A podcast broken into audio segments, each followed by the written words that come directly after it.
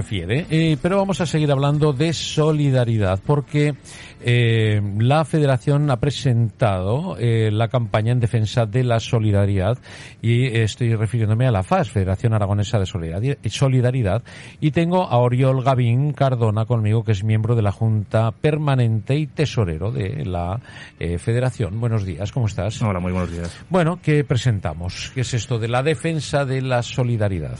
Bueno, pues esto es una campaña que lanzamos a principios de, año, que pretendemos que dure todo, todo este año 2021 y que poner en valor la importancia de la solidaridad internacional, de la cooperación al desarrollo, de, ser solidarios con aquellos pueblos y aquellos lugares del planeta que están sufriendo igual que sufrimos aquí, pero de otra manera, ¿no? Mucho. Mucho, muchísimo. Entonces... Esto es una balsa de aceite, amigo mío, comparado con muchos puntos que tenemos en la Tierra. Y de hecho no hace mucho, no sé si fue ayer, vi la noticia de esta chica que estaba arrestada en Yemen. y, tremendo.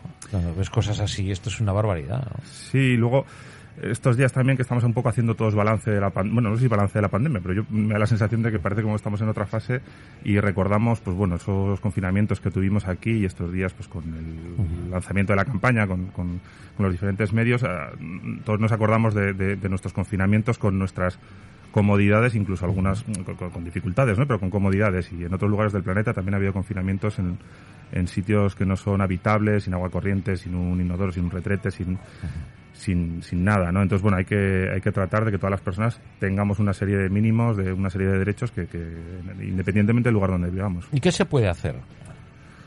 Bueno, pues eh, aquí en la Federación somos 51 entidades, además de muy variopintas, ¿no? Es lo que decimos siempre. Cualquiera puede colaborar con cualquiera de esas 51 entidades que tiene que tiene para elegir, ¿no? Y luego hay otras entidades, por supuesto, que no están federadas, a las cuales uno puede acercarse a ser socio, socia, voluntario, voluntaria, eh, bueno, eh, con donaciones puntuales, dedicando parte de su tiempo. Hay, hay muchas opciones. Pero todo se arregla con donaciones. No, lo que hay que hacer es, tiene que haber un cambio, un cambio. efectivamente, es que lo que tenemos que hacer es, creo yo, ¿eh? Luchar por el, por el cambio radical de según qué gestiones. efectivamente, una de las partes más importantes que desarrollamos las organizaciones es todo lo que tiene que ver con educación para el desarrollo y la ciudadanía global. O sea, tratar de, que, de, crear niños y niñas más críticas con, con el sistema actual. Claro, es que hay cosas totalmente inmorales. Y tiene que haber un reparto más justo de la riqueza. O sea, en, esta pandemia también y en los últimos años hay más ricos que antes y, sin embargo hay más pobres y mucha más desigualdad. Es una palabra que se ha puesto en los últimos años también de moda y que, a lo mejor refleja más lo que es la desigualdad. Desaparece la, la clase media, estáis notando. Bueno, eso de clase media según a quien le preguntes. Hay teóricos que dicen que la clase media es un poco un invento también, que que, es un invento de los países enriquecidos, porque tampoco que seamos ricos, sino enriquecidos, y bueno, que al final no dejamos de ser todos trabajadores y trabajadoras y hay gente sí, que... Sí, a eso me refiero. Esa es la clase media, ¿no? El trabajador, la trabajadora, que, que, va a trabajar, que tiene un sueldo y que puede vivir eh, pues tranquilamente, ¿no? Eh, y además que, que, bueno, que dignamente, claro, ahora es lo que estamos viendo, ¿no? Que hay trabajadores y trabajadoras eh, pobres o que no alcanzan a... que no alcanzan es, final, cosa. a final de mes y está la cosa complicada. Es otra cosa, porque ahora el, el mil eurista sigue siendo mil eurista, hace exactamente igual que hace 10 años, pero la vida eh, ha crecido tanto que el mil eurista es ahora muy mal pagado. Tiene que ser 1500 eurista, ¿no? Sí, por lo menos. Sí, además parece que cuando ganas un poquito más a lo mejor de esos mil euros casi tienes que pedir disculpas, ¿no? Porque, porque bueno, porque es casi aberrante, porque bueno, pues todos sabemos lo que cuesta la vida y lo que y lo difícil que es. Tenemos un problema también en este país y en otros lugares con, con la vivienda. Pues bueno, hay, hay, que intentar buscar soluciones para cambiar pues este modelo que lo que nos lleva es a más desigualdad, más pobreza y, y, más individualismo. Pero ¿no crees que también hace falta ganas de trabajar? Sí, pero yo creo que... Sí, el sistema no ha hecho que la gente se adapte a no trabajar. Yo creo que más que a no trabajar, a no protestar por el trabajo. Yo no, hablo de trabajar. Quiero decir, cuando una persona está cobrando un dinero, una prestación, le hablas, le hablas de trabajar mm. y no quiere saber nada. Eso es cierto también, ¿no? Que dada la situación, hay gente que se suma al carro indebidamente y perjudica a los que realmente mm. lo están pasando mal. Hombre, fraude, desgraciadamente, o objetas, llamémoslo así. Hay, lo ha dicho bien, Oriol. En todos los sectores de la vida, en todos los lugares del planeta, que eso es un poco también condición humana. Lo que hay que incentivar mediante, bueno, pues eh, salarios dignos, acceso a una serie de comodidades que todos queremos tener, tanto aquí como en, como en el sur. y bueno, hay que incentivarlo, hay que incentivarlo y que la riqueza se reparta y, podamos, pues, lo Más que, la riqueza, eh, yo creo que lo que se tienen que repartir son las posibilidades. Sí, el que todos tengamos una opción de vida. Eso, es, Estas cosas que siempre se decían antes, ¿no? De, hay que vivir mejor que nuestros padres y que nuestras madres, y eso se ha visto truncado en los últimos años, eh, sobre todo a raíz de la crisis del 2008. Ahora vamos a tenemos encima otra crisis diferente y cómo salgamos de esta crisis a nivel global, porque la pandemia nos ha demostrado que la solución o la encontramos a nivel global o se nos volverá en nuestra contra. hay que pensar en los sistemas sanitarios de otros lugares del planeta, en, cómo vacunar en, lugares donde no hay acceso a puntos de salud. Es que eh, esto nos ha pegado una voltereta a todos, ¿no? Porque eh, ahora mismo estamos hablando de problemas que hay en el resto del mundo, como hablaba de Yemen o países que, que vamos, a mí me parecen aberrantes, ¿no? O sea, son cosas que yo no entenderé jamás, ¿no? Y que, bueno, hablamos de religiones, hablamos de cosas que yo no entra en mi cabeza cuando se faltan los respetos básicos a los derechos humanos. Entonces, eh, eso está ahí, en el mundo, ¿no? Pero en, en, nuestros vecinos también tenemos cosas que solucionar, ¿no? Sí, por supuesto. es que es, es, tan tremendo todo, ¿no? Al final de lo que se trata es de luchar por los derechos de las personas, sean nuestros vecinos de nuestro edificio o sean nuestros sí, vecinos de país, vecinos o de, país o vecinos de planeta. o del mundo, eso es.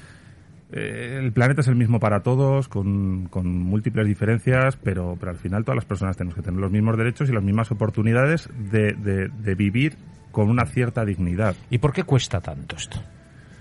Bueno, pues lo que decíamos antes, ¿no? Habría que darle un poco una vuelta a ese sistema donde cada vez hay más ricos y cada vez hay más personas empobrecidas. Habría que ver, eh, pues bueno, cómo en los últimos años el, libre mercado se ha malentendido y, ha logrado que... ¿No crees, Oriol, eh, que la esclavitud eh, se ha transformado, pero sigue habiendo esclavitud? Sí, sí, sí, efectivamente. o sea, no, que tampoco lo, podemos llamar de otra manera, ¿no? Podemos llamar trabajadores y trabajadoras o, explotados. No, pero, yo no, refiero, no me refiero a eso, sino en cuanto a esclavos de una forma o de un sistema en el que hay un sector de gente en el que son los esclavos de otro sector de gente, ¿no? Cuando estamos produciendo gran parte de todo lo que consumimos en terceros países donde no se respetan ni los más mínimos derechos laborales ni los derechos humanos para que aquí podamos consumir determinados productos a un precio en muchos casos irrisorio, estamos muy cerca de lo que se puede entender por esclavitud. Y eso es lo que ha fomentado este sistema enviciado. Sí, pero hay muchos tipos de esclavitud. Quiero decir, eh, eh, la esclavitud que estamos acostumbrados a ver en las películas cuando llevaban eh, esa gente africana que los llevaban a América y eran los esclavos. Eso es otra historia, esto ya pasó. Pero hay otro tipo de esclavitud, ¿no? Y, estamos viendo que hay gente que no tiene ninguna posibilidad de poder crecer, de poder ampliar su, su vida, ¿no? el poder tener una vida satisfactoria a todos los niveles. No estoy hablando de ser todos ricos, sino de tener unas bases. ¿no? Un mínimo. Al final, perdón, eh, tiene que ser un mínimo para, para todas las personas y esa eh, aquí también lo estamos viendo con el mercado laboral, donde la gente tiene mucho miedo a perder su puesto de trabajo, se aceptan condiciones que son en muchos casos complicadas y, por ese miedo a, perderlo todo, cuando tienes una familia detrás, cuando tienes alguien a quien mantener, pues bueno, eso se está dando desde, yo desde la crisis del, del 2008 y, bueno, hay que intentar conseguir que la gente tenga una cierta estabilidad para poder hacer un proyecto. Sí, vamos a ver, tanto, Auriel, ¿tanto cuesta eh, ayudar a la empresa para poder exigirle a esa empresa? O sea, mm, la solución, o una de ellas, podría estar por ese camino. Yo te ayudo a ti como empresario, pero te exijo como empresario.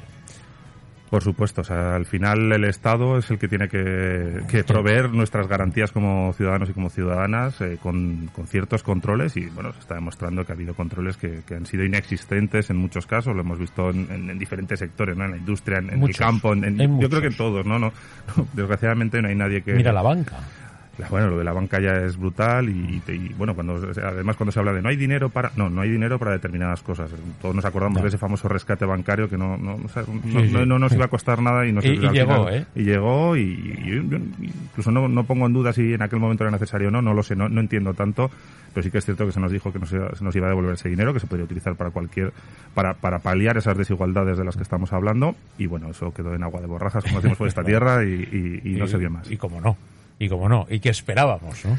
Sí, la verdad es que lo intuíamos, desgraciadamente. Y que esperábamos. Bueno, eh, vosotros ahora estáis con esa campaña a fondo, ¿qué estáis haciendo desde dentro? Bueno, pues es, eh, a primeros de año, sobre todo pues un, toque de atención con los presupuestos del Ayuntamiento de Zaragoza. Nosotros eh, llevamos, el Ayuntamiento de Zaragoza, independientemente de quién ha gobernado, lleva una trayectoria de solidaridad muy importante en los últimos 20 años, ha sido pionera en muchos aspectos, ha sido ejemplo para el resto de ciudades españolas y en esta legislatura pues parece que hay un, ataque por un sector de, la corporación hacia la cooperación internacional y nosotros lo que queremos es poner en valor, porque cuando hubo ese, ataque tan, tan brutal recibimos el apoyo de muchas personas, de muchas entidades, de muchos colectivos, de gente del mundo de la cultura que decía, oye, pero esto qué está pasando aquí, si esto no, parece que estaba superado este debate y que la, la ciudad de Zaragoza era una ciudad solidaria, acogedora entonces, bueno, un poco con todo esto nos, nos, animamos a lanzar esta campaña en defensa de la solidaridad, donde durante el año, aparte de, bueno, pues recaudar fondos a través de las diferentes entidades o de personas particulares, pues también pretendemos que el mundo de la cultura, que el mundo del deporte eh, se sumen a esta campaña con actos de, donde puedan mostrar ese apoyo a las, a las organizaciones, a, la, cooperación internacional.